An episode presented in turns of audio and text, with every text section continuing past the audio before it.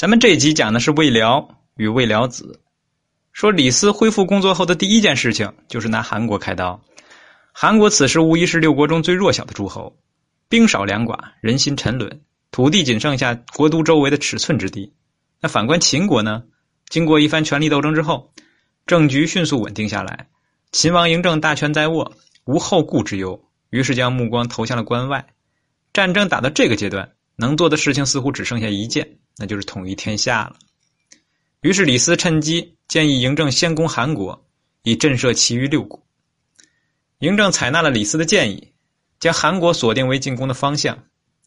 就在嬴政筹备攻韩之际，一名来自关外的老者突然造访秦国，打乱了嬴政的计划。说这个老者不是别人啊，他是魏辽。说史料上没有明确的记载，魏辽有着谜一样的身世，好像从天而降一般。魏辽呢是魏国人士。辽是他的名字，姓氏已经失传了。由于曾在秦国担任过国尉一职，因此后人呢称其为这个魏辽。魏辽在学派上属于兵家，从嬴政对他的反应来看，他在当时应该具有极高的知名度和声望。但令人费解的是呢，史料中却没有任何关于他指挥作战的记载。魏辽的专长在于军队建设和训练，而非像白起那样的指挥作战。他流传于世的著作《魏辽子》，正是以军队建设和训练为主要探讨对象。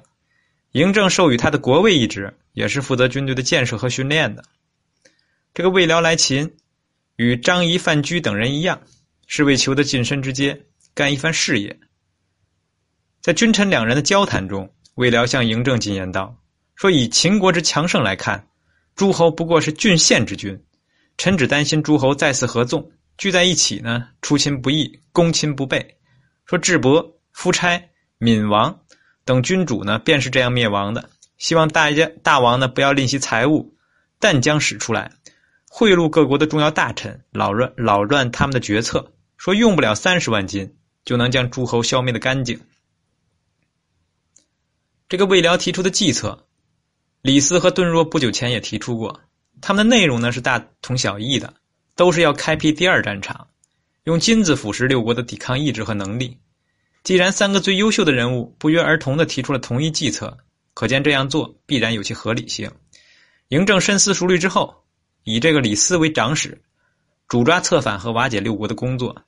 实际上，李斯的主要工作是策划，而真正负责实施的人呢是敦若以及姚古等人。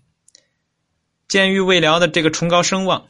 嬴政也将尊重人才的戏呢做到极致，他让这个魏辽啊享用与自己完全相同的衣服饮食，而且见王之时不用参拜。在那个时代啊，这是了不得的举措。即便是以尊重人才著称的魏文侯，也没有做到这一步。对于嬴政给的特殊待遇，这个魏辽呢泰然接受，丝毫没有受宠若惊。相反，却因嬴政的超常规礼遇呢，产生了一份戒备之心。这嬴政的礼遇越是隆重，这魏辽的警惕呢，就越是提得很高。在与嬴政接触一段时间之后，魏辽对嬴政的品性下了这样的结论：说秦王啊，高鼻梁，细长眼，两肩向前突出，声音如豺狼，这样的外貌象征着强烈的进取心。然而另一方面，也意味着心似虎狼。刻薄寡恩，这样的人在没有成事的时候能够折节下人，一旦得志呢，就能张口吃人。以我一介布衣，秦王见我而恭谦有礼。一旦他拥有天下，说没人能够逃脱他的掌心。这样的人是不能长久相处的。摸清嬴政的秉性之后呢，魏辽决定走人了。这嬴政闻讯连忙出来劝阻。魏辽既然已经知道嬴政的为人，因此也不敢违背嬴政的意愿。在嬴政的再三要求下，只好勉强留下。嬴政根据魏辽的才能，授其国尉一职。国尉是全国最高武官，主管军政，即军队的训练和建设，一般不领兵打仗。值得一提的是呢，正是由于魏辽的到来，国尉一职才成为秦国的常设官职。在这之前，国尉的象征意义大于实际意义。秦国第一个被授予国尉一职的人是白起，白起死后呢，国位便一直告缺。直到魏辽到来，可见在这个嬴政看来，魏辽的声望是可以与白起相提并论的。此后魏辽便一直担任国尉一职，在这个职位上，魏辽践行了他的这个治军理念。经过魏辽的调教，秦军的训练装备更加精良，士气旺盛，纪律严明。当这个王翦、李信在前方进行攻城略地之时，不应忘记呀，在他们的功劳簿上也有魏辽的一份功劳。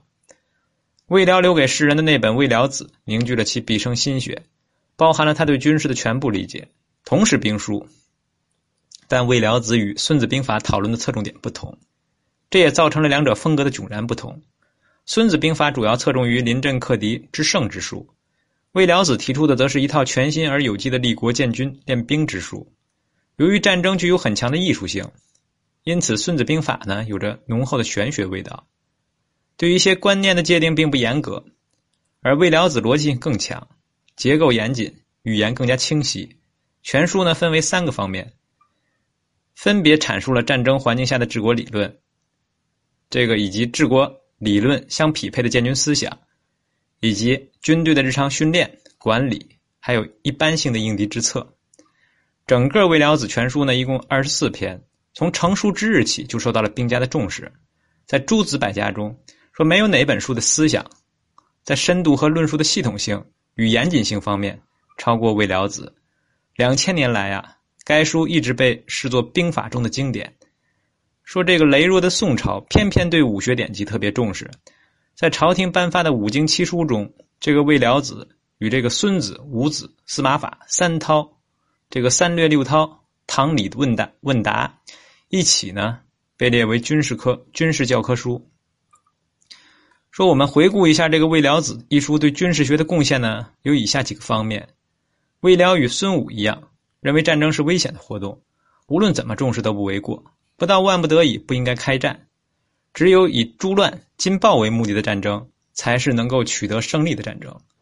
魏辽将取胜的决定性因素归结于人和，在当时提出这样的观点，不仅需要智慧，更需要勇气。